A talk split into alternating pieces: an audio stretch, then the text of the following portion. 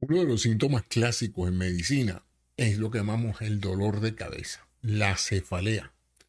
Esa sensación que a veces es inquietante y eh, que tiene muchísimas causas por las cuales este síntoma, llamamos así, porque no hay forma de medirlo como tal, sino todo lo que tenemos el relato del paciente de qué tanto dolor de cabeza tiene y dónde se encuentra tiene una relevancia quizás de poca importancia o de mucha importancia según sea el caso.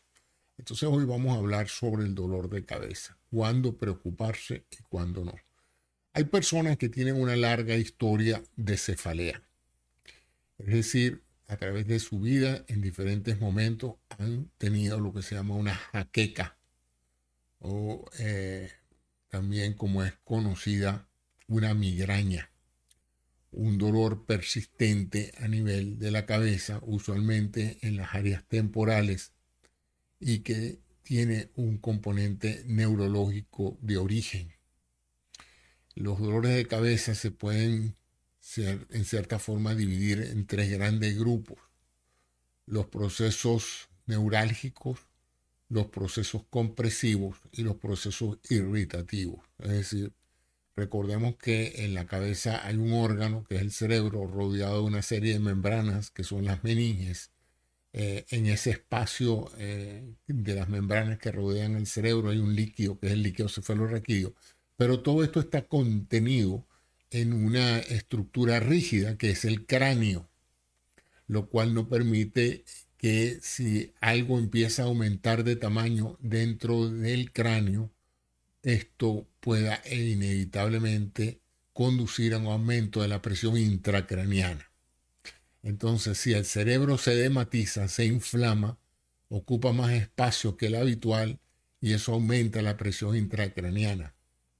También las membranas que rodean el cerebro pueden inflamarse, llenarse de líquido, engrosarse, y eso también aumenta la presión intracraniana.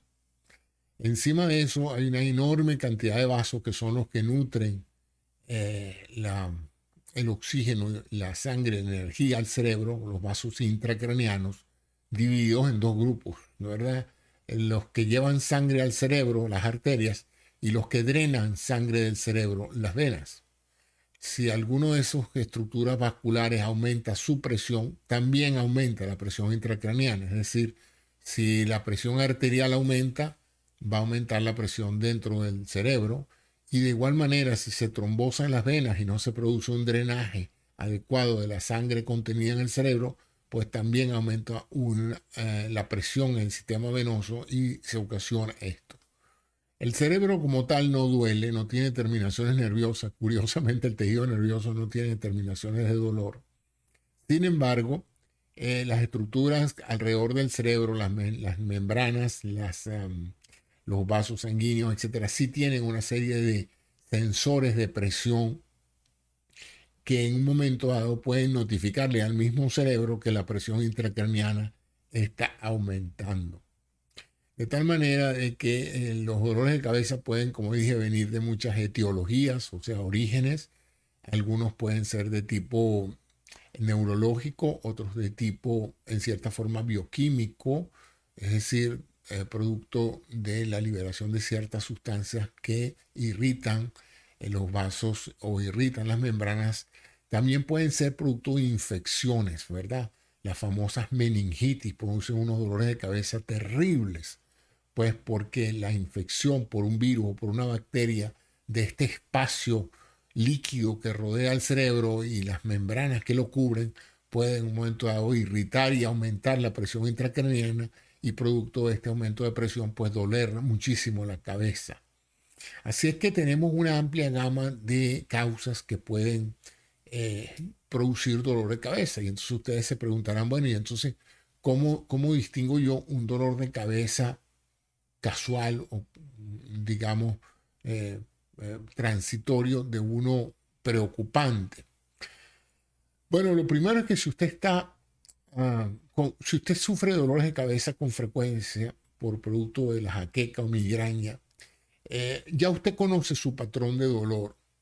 ya usted lo identifica. El dolor suyo tiene un carácter, tiene unos momentos en que aparece y con frecuencia desaparece espontáneamente o con mínimo tratamiento. Tenemos también las sustancias que mitigan el dolor, llamamos analgésicos, y en un momento dado, pues la gente eh, puede en un momento tener un dolor de cabeza leve, leve, y entonces tomar acetaminofén o ibuprofeno, o cualquiera de estos analgésicos eh, eh, que son desinflamatorios no esteroideos, y en un momento dado esos antiinflamatorios ayudan también reduciendo el dolor y el exceso de ciertas sustancias tóxicas como la, como la cafeína, el, tabaco, el alcohol, produce una deshidratación y una inflamación también del tejido eh, del sistema nervioso central. Entonces en un momento dado usted puede tener la famosa jaqueca del día siguiente después de una intoxicación alcohólica severa. Usualmente se mitiga con una buena hidratación y un replenimiento de los, eh, de los electrolitos. Pero hay también esos dolores de cabeza que son atípicos, usted sabe que son demasiado extraños, tienen una duración que va increciendo, es decir, no solamente aparecen súbitamente, sino que se vuelven más intensos a medida que pasa el tiempo y se asocian también a otros síntomas ya neurológicos, ¿verdad? Eh, alteraciones del habla, alteraciones motrices, eh, situaciones donde usted pierde la sensibilidad en algún área del cuerpo, dificultad para comunicarse. Todos estos síntomas asociados a una cefalea intensa son motivo de emergencia. Usted tiene que ir de inmediato a un centro, no estar tomando que sea aspirina ni ningún otro medicamento hasta que usted no llegue a un centro médico donde puedan hacerle una evaluación neurológica completa, porque estos pueden ser los signos tempranos, como les dije, de un aumento en la presión intracraniana por razones de tipo inflamatorio, por razones de tipo irritativo, en los casos de lo que se llama un derrame cerebral o los famosos accidentes cerebrovasculares, es decir, los vasos que van al cerebro y que llevan sangre al cerebro, esas arterias cerebrales, esas arterias pueden en un momento dado llevar tanta presión que se rompa eh, y esa sangre sale del vaso sanguíneo y una vez que ella sale y se mete por los tejidos, bien sea intracraneanos o fuera del cráneo a nivel de las meninges, eso produce una gran irritación con edema y eso aumenta la presión intracraneana y ante la incapacidad del cerebro de ocupar el nuevo espacio, pues se produce una lesión cerebral por falta de espacio y eso puede, en un momento dado, puede crear daño irreversible al sistema. Eh, de tal manera que si usted tiene un dolor de cabeza atípico, muy intenso, abrupto, con otros síntomas neurológicos que afecten el sensorio, es decir, su capacidad sensorial, su capacidad de, de procesar información, usted no entiende lo que está pasando, tiene trastornos visuales, tiene trastornos auditivos o no puede moverse y coordinar los movimientos, usted está en una emergencia neurológica. Usted tiene que ir de inmediato a un centro donde puedan establecer la naturaleza del problema, porque su vida puede depender de ello. No crea que porque es un simple dolor de cabeza, eso, eso se pasa. Muchas veces en estos casos de accidentes cerebrovasculares o de hipertensión endocraniana, eh, es crítico cada minuto que pasa. Cada minuto que el cerebro deja de recibir oxígeno, cada minuto que el cerebro eh, se ha sometido a una a mayor aumento de presión, el cerebro se daña irreversiblemente. Así es que mi consejo es que usted eh, tenga estos elementos de juicio para que en un momento dado, cuando tenga una cefalea intensa, con otras cosas adicionales que no son el dolor de cabeza habitual, y que usted nota que cada vez minuto que pasa se agrava y se añaden otros síntomas, eh, usted pida una llamada de emergencia y haga que lo transporten de inmediato. Evite manejar, evite eh, tratar de buscar usted mismo la solución.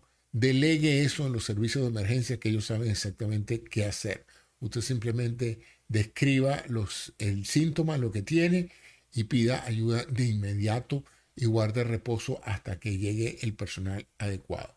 Ese es mi comentario hoy en relación a esos dolores de cabeza que son atípicos, muy intensos y que vienen acompañados de otros síntomas neurológicos. Muchas gracias y hasta un próximo programa.